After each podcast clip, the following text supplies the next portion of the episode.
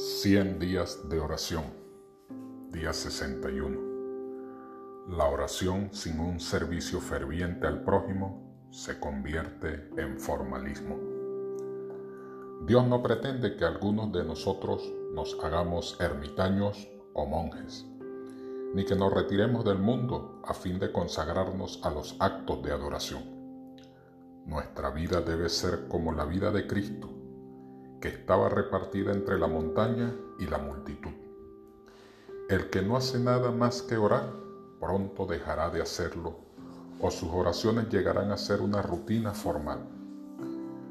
Cuando los hombres se alejan de la vida social, de la esfera del deber cristiano y de la obligación de llevar su cruz, cuando dejan de trabajar ardientemente por el Maestro que trabajaba con ardor por ellos, pierden lo esencial de la oración y no tienen ya estímulo para la devoción.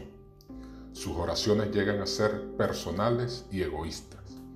No pueden orar por las necesidades de la humanidad o la extensión del reino de Cristo, ni pedir fuerza con qué trabajar.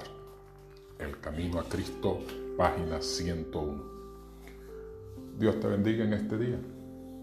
Recuerda, alaba, confiesa, agradece, pide. Solo faltan 40 días para terminar este plan de oración. Redoblemos nuestros esfuerzos.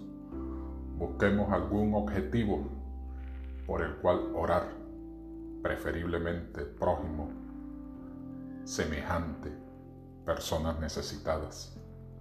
Y Dios mostrará su poder nuestras oraciones serán contestadas.